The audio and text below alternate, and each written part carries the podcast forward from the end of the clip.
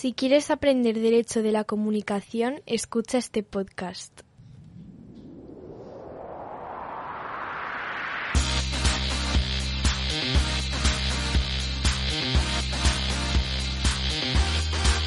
Buenos días a todas y a todos. Hoy empezamos este episodio piloto del nuevo canal de comunicación que hemos establecido para los alumnos del grado en comunicación audiovisual de la Universidad de Juan Carlos. Es una prueba, no sé cómo va a salir esto, igual es un desastre, pero pues vamos, vamos a intentar que salga bien. La idea es que ellas han preparado, eh, María, Lorena y Laura han preparado un trabajo eh, y lo van a exponer eh, mediante esta grabación a los compañeros. Eh, y luego ya veremos qué hacemos con el, con el podcast según el resultado. Pero bueno, buenos días a vosotras, buenos días a todos los estudiantes que hay aquí, las estudiantes y los estudiantes, y vamos a ver cómo, cómo sale este experimento. ¿El título de vuestro trabajo cuál es? Eh, los menores en redes sociales, la exposición de los menores en redes sociales. Protección de los menores en redes sociales. Bien, un tema bastante de moda y bastante importante, ¿verdad?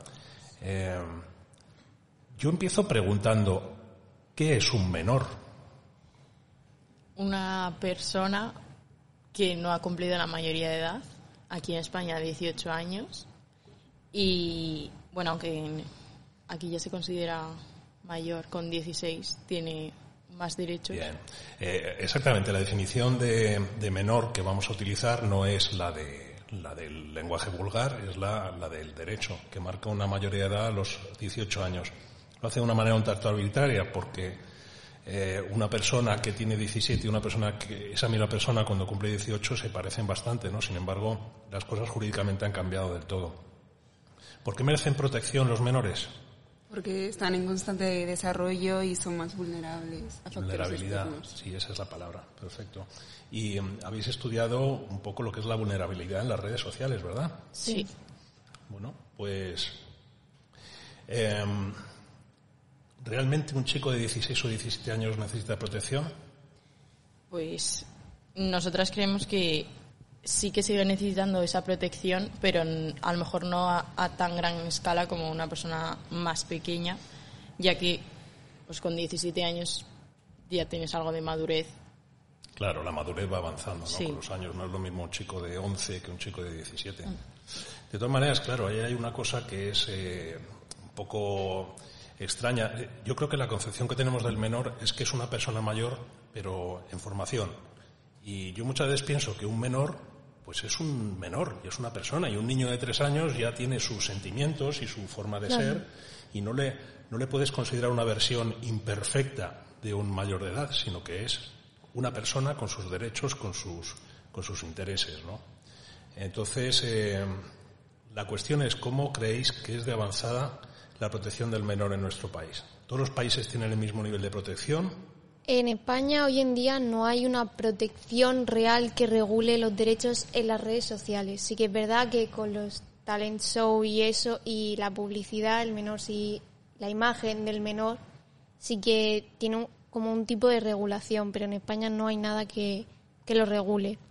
Y en otros países, por ejemplo en Francia, el año, el, el año pasado, no, en 2020, se aprobó una ley de explotación de la imagen de los niños en las plataformas en línea, que es redes sociales, Instagram, Twitter y todo eso, y que está más enfocado a la publicidad, que es que regula el trabajo infantil de los niños influencers. Entonces aquellos TikTokers que son menores de edad y tienen plataforma, pero claro, como esa imagen tiene que ver con, con el derecho que le dan los padres, pues, pues pueden tener regulado el trabajo, tanto la jornada como las ganancias. O sea, nos encontramos ahí con un fenómeno que es que los, los menores producen dinero, ¿no? Sí, Generan dinero. Sí, generan dinero. Bueno, es una cosa bastante sorprendente.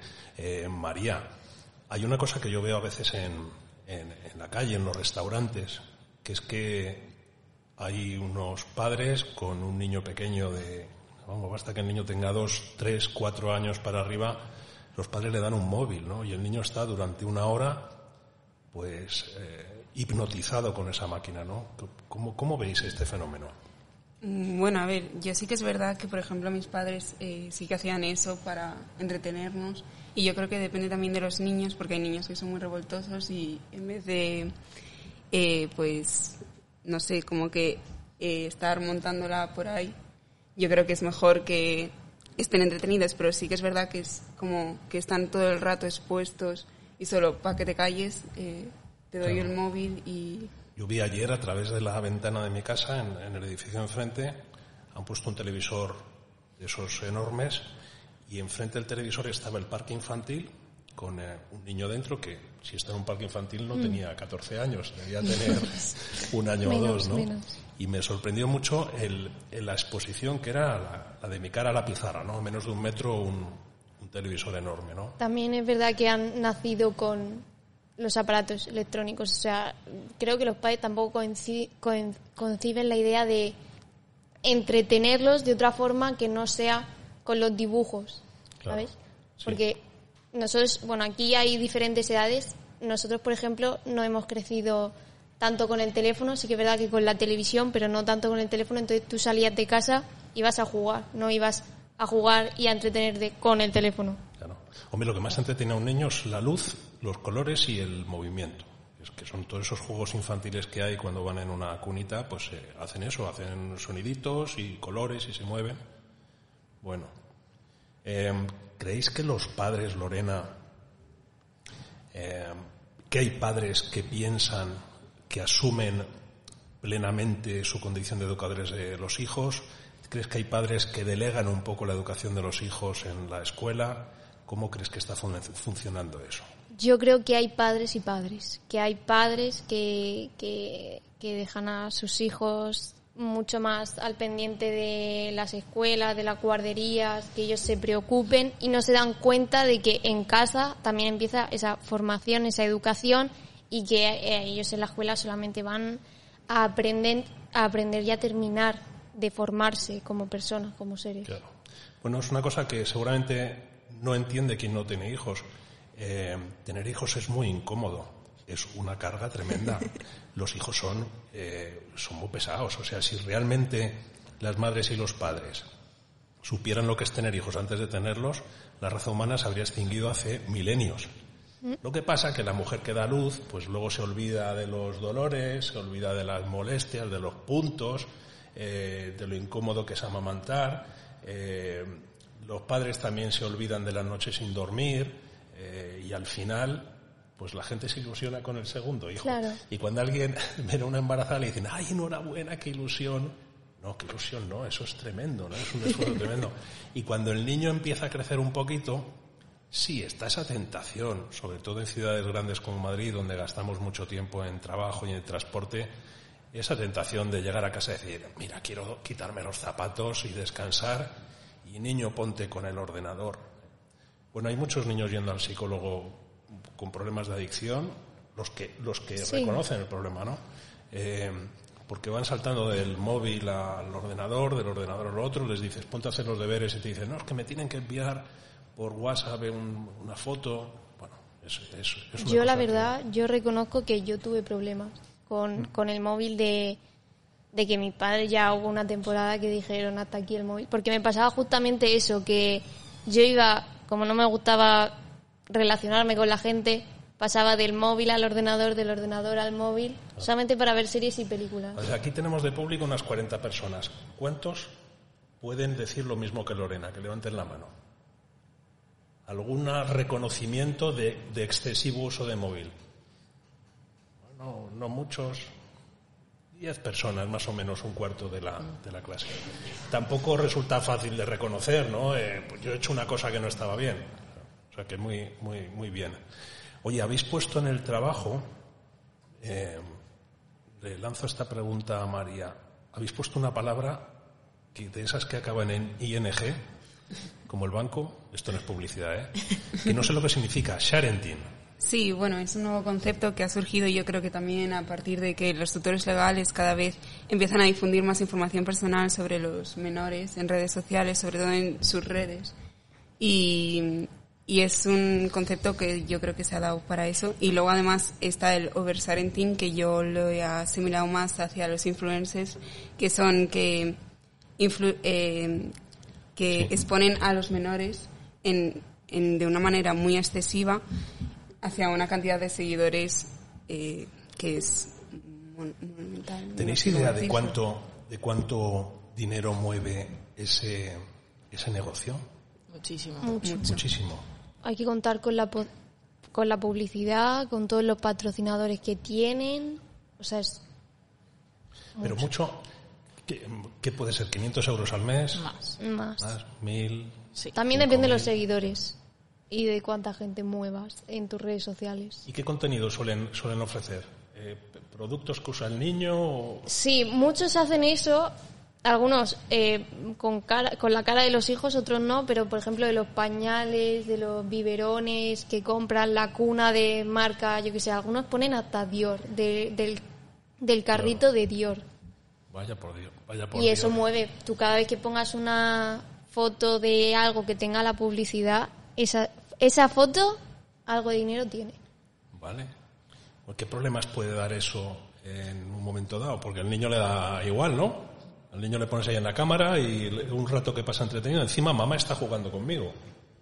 ¿Cuáles son los problemas que eso trae?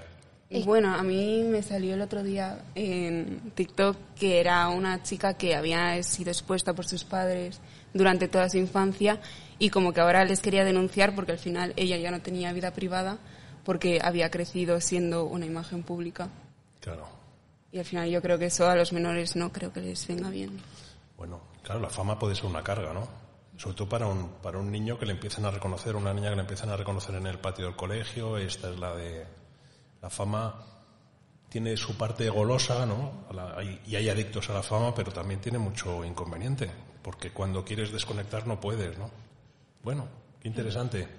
¿Y hay alguna norma que esté regulando estos excesos que se cometen? Eh, bueno, en, en España, en el artículo tercero de la Ley Orgánica 1 barra 1982, voy a intentar decir esto lo mejor posible porque es ley, entonces hay, hay que leer un poco, pero, pero vamos a intentar decirlo, decirlo bien. Regula- dice que el consentimiento, el consentimiento de los menores e, in- incapaces deberá eh, prestarse por ellos mismos eh, si, sus condiciones de madurez lo permiten, de acuerdo con la legislación civil. Esto quiere decir que si tú eres lo suficientemente mayor, puedes, puedes hacerte tu cargo, pero en este caso estamos hablando de menores. Entonces, eh, se, se, eh, esa imagen tuya van a ser, la va, la va, ¿cómo se diría? La va, a gestionar o a sí, la va a gestionar tus padres o el tutor legal, entonces no está, no está tan regulado y como he dicho antes, esto tiene que ver más con la imagen, pero en terceros, tipo publicidad y todo eso. O sea, interesante lo que has dicho. La ley orgánica 182 es la ley de protección del honor, intimidad y la propia imagen. Sí. Es una ley orgánica, tiene ese rango porque protege derechos fundamentales. Y es una ley que fíjate que ya tiene sus añitos, pero está muy bien diseñada. Es una ley que es corta, que, que concibe mecanismos de protección y cuando llega al juez algún asunto de este tipo, el juez valora si el menor que está declarando tiene suficiente madurez o no. ¿Cómo lo sabe? Pues hablando con el menor. Le pregunta, ¿tú qué tal vas? Pues va viendo señales que indican el grado de madurez que tiene. Porque lógicamente si no hay madurez, el grado de consentimiento que se presta no es el mismo, ¿no? Y de hecho puede ocurrir, incluso teni- teniendo más de 18 años, hay personas que son más maduras, personas que son más inmaduras. ¿A qué llamamos madurez? Pues a la capacidad de comprender las consecuencias de los, de los propios actos. Entonces esa ley es muy, muy interesante en el ámbito de la comunicación audiovisual porque habla de tres bienes, tres bienes jurídicos que están en juego, que son el honor, la intimidad y la propia imagen. Muy bien. Eh, hablando del honor, intimidad y propia imagen, nosotros hemos dicho a menudo que todos los derechos fundamentales tienen un- una especie de raíz, todos salen de una raíz que es la dignidad de la persona. ¿Hay algún hay algo del, del- derecho de esta ley que, que proteja la dignidad de los menores en los medios? Sí. En el artículo 4.2 de la Ley Orgánica 1-1996 del 15 de enero se dice básicamente lo que hemos entendido nosotros es que toda la difusión de imágenes eh, de los menores eh, que implique una intromisión ilegítima en su intimidad, honra o reputación, o que básicamente sea contraria a lo que ellos quieren, eh, puede intervenir el Ministerio Fiscal, que este es el que dice, pues impone eh, la, la, ley y solicita las, las indemnizaciones o lo que haga falta en cada caso. ¿Qué, qué ejemplos nos puede pues sacar a un niño fumando, bebiendo alcohol, haciendo cosas de mayores? ¿Sabéis, ¿sabéis lo que se me ocurre? Perdón, lo que me recuerda en Estados Unidos los concursos de belleza, donde hay concursos de belleza de, de, de niñas pequeñas, pero muy pequeñas, y las visten de, de Miss, de mayor, ¿no? Pues eso, eso en España sería muy difícil que pudiera ocurrir. Pero claro, como las modas todas vienen, Claro. pues podría ocurrir, pero si ocurriera, el- la Fiscalía de Menores tendría que actuar de oficio, efectivamente. Bueno, ¿tenemos ejemplos concretos de influencers que utilizan a los niños para ganar dinero? Sí, España es un país que está bastante cargado de ejemplos y creo que uno que la mayoría de gente que está aquí presente creo que va a conocer que es Verdelis. Todos conocemos a ese influencer que se llama Estefanía Unzu y que cuenta con 1.5 millones de seguidores en Instagram y en lo que lleva de año en lo que llevamos de año, que no llevamos casi nada de año, 26 de sus 35 fotos publicadas muestran el rostro de sus hijos. Pero además de eso, hace unos meses de, de recibir tantas críticas y decir que ponía mucho a sus hijos, que debería eh, darle su priv- privacidad y, y eso, pues ella dijo que, que no, que realmente eh, sus hijos solamente son el 10%, el 10% de su contenido. Y pues Y la, no realidad, es cierto, la ¿no? realidad es que no, que no es así. Y, y la verdad es que si vosotros os metéis a su canal, su canal de, de YouTube, empezó subiendo vídeos con su familia. Claro. Y, y ella se ha dedicado siempre a eso, subir vídeos con su familia. Bueno, hasta tiene un como- vídeo del último parto que tuvo. Está subido a YouTube con todo lujo de detalles. Vaya. no, no el bebé nació con una cámara en, en frente. Bueno, bueno. Aparte de, de Verdelis también está María Pombo, que también hace mucho eco de, bueno, usa la imagen de su hijo. Y otro caso muy, perdón, ¿eh? muy sonado es, bueno, sonado, eh, conocido es eh, Loveyoli, que es también una influencer que salió de Gran Hermano y que a raíz de eso creó una marca en la que usa a su propia hija como modelo de la marca. Ya. Entonces, las fotos que sube de la marca son su hija. ¿Cuántos conocéis aquí a Verdelis? Uy, la inmensa mayoría. Y al otro que has mencionado, a Love Jolly. Loveyoli. Love Jolly, alguno menos, pero también hay un número sustancial. Y además tiene, tiene fans, ¿eh? porque hay alguno que levanta la mano y pone una gran sonrisa. no lo digo por nadie en especial. Bueno, y Yolanda Claramonte, que salió del Gran Hermano. Salió. Estupendo. Y tiene su tienda de ropa, su colección de ropa. Bueno, creo que ya no. Ya no. Porque Bueno. hubo una polémica o algo así. A ver, ¿cómo es de larga la vida profesional de un influencer? Depende de, del peso en el nombre que lleves. Pero vamos, no cabe esperar que tengas una carrera como la de un profesor de universidad, ¿no? Poco menos. Creo Bueno. que ganarían más. Verdelis ya lleva sí. lo suyo. Sí, no, la cosa es que seguro que ganan más en dos años que un profesor en, Sí, en bueno, toda su vida. y en un mes. Verdelis hemos visto hasta el cambio, la reforma en su casa, que a cada hijo, tiene ocho, ¿no? Sí, Ocho. ocho hijos, a cada hijo le ha puesto una, una habitación. Dios Y todo eso lo ves, pelea, lo ves, lo ves en, lo ves en su canal de YouTube y ves a los niños, a la reacción de las habitaciones y todo. Bueno, hemos hablado de un fenómeno que habéis llamado sharenting o oversharenting, eh, pero hay otro fenómeno que me llama también la atención, que no, no es tan potente a lo mejor o no es tan llamativo, pero sí está muy presente en televisión, ¿no? que son los programas de talent show donde salen niños cantando, cocinando, haciendo todo tipo de monadas. ¿Qué, qué opinión os merece esto? A ver, yo creo que es algo que se habla muy poco y yo sí que es verdad que lo he notado pues al ver eh, la voz Kids o cosas así que hay niños muy pequeños y es una media de edad que yo no, yo creo que no llega ni a los 12 años y entonces eh, nos preguntábamos como hasta qué punto son ellos los que deciden ir a eso y saben que se quieren dedicar a eso en un futuro con a lo mejor 6 años se quieren dedicar ya al canto y no tienen como mucha idea del, de lo que hay detrás y todo eso. Entonces, como que yo también creo que en parte son los padres quienes influyen un poco en, bueno, pues es una vida que te da dinero, te da fama, te da todo lo bueno, por así decirlo, y, y como que les metes a los hijos y dices, pues, eh, si ellos lo tienen, yo también. O sea, a lo mejor es algo, un pensamiento muy mío o de nosotras, pero me parece que hay, en parte es, es como así. A ver, aparte que, que yo, eh, vamos, me ha llegado alguna historia de niños que sufren mucho en un concurso de cocina, porque el nivel de exigencia que se impone a un niño pues puede ser como el de un adulto. El niño lo quiere hacer bien porque además no sueles hacerlo bien. Eh, vosotras, por ejemplo, decís, lo quiero hacer bien porque para mí es una satisfacción, pero es que un niño lo quiere hacer bien para agradar a sus padres y eso es una presión psicológica tremenda, ¿no? Y luego hay otro fenómeno que estaba pensando yo, que es que si pensáis cuando erais niñas y niños, eh, de niño vives las cosas de una, de una manera, pero cuando cumples una edad, había cosas que te hacían gracia y que ya te dejan de hacer gracia, ¿no? Pues a lo mejor, el, yo qué sé, un familiar que te hace una broma, pues te dejan de hacer gracia las bromas de los familiares, te deja de hacer gracia que tu hermano pequeño te coja tu ropa, yo qué sé, me lo estoy inventando, ¿no? Pero porque evolucionas. Entonces, esos niños que han, sido sometidos a una presión, que sus padres han dicho, pues tú vas a ser un gran cocinero, vas a ser un gran cantante, luego a lo mejor cuando crecen dicen, oye, que, con mi imagen has jugado, que yo no quería que me estuvieras sacando ahí en Internet, ¿no? Bueno, ¿qué pensáis de estos programas de talentos?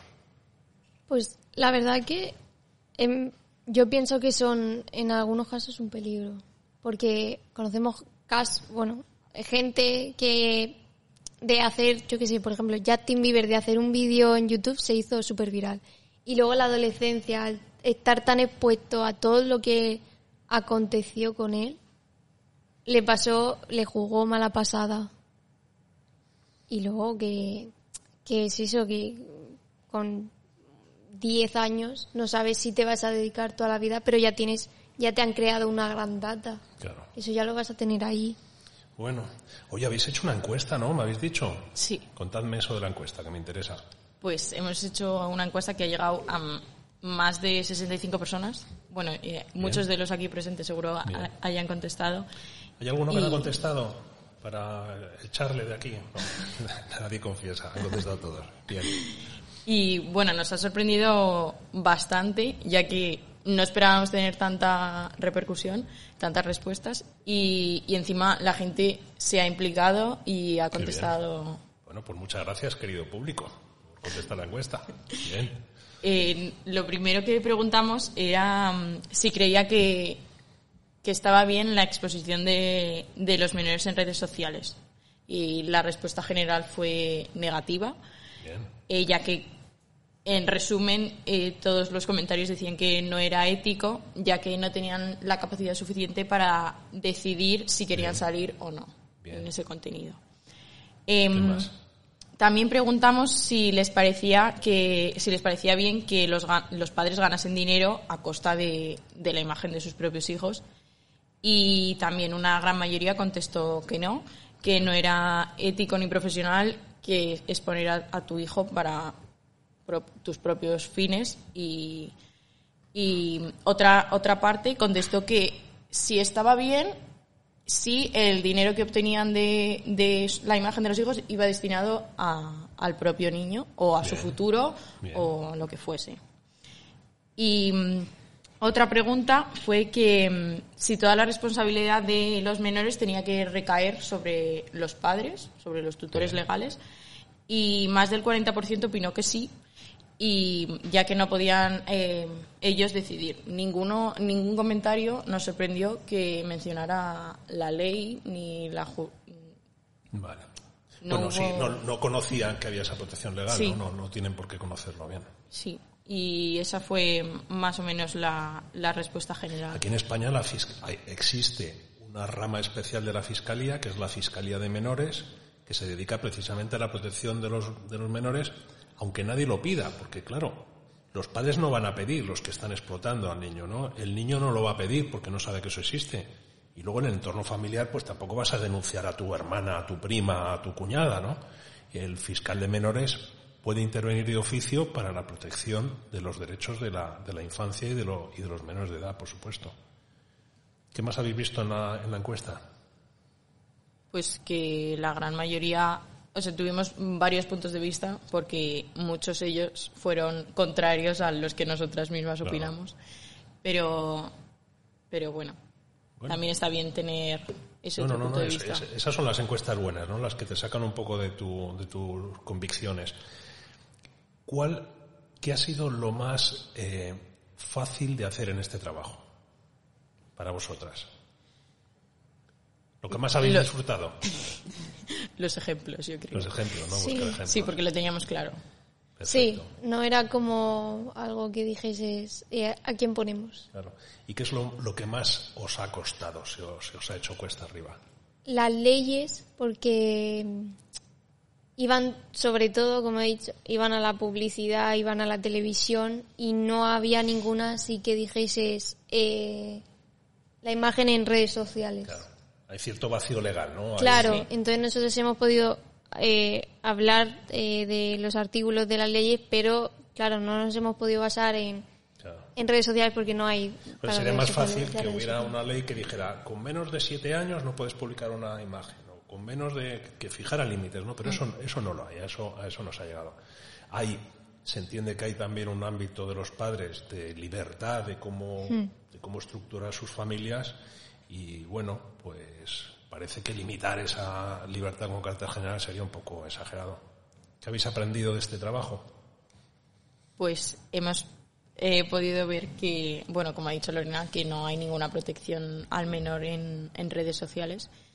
Y, pero también hemos aprendido que existe un- una protección, aunque sea a nivel televisión eh, más general, pero que no lo conocíamos. La verdad que ninguna de las tres tenía este dato.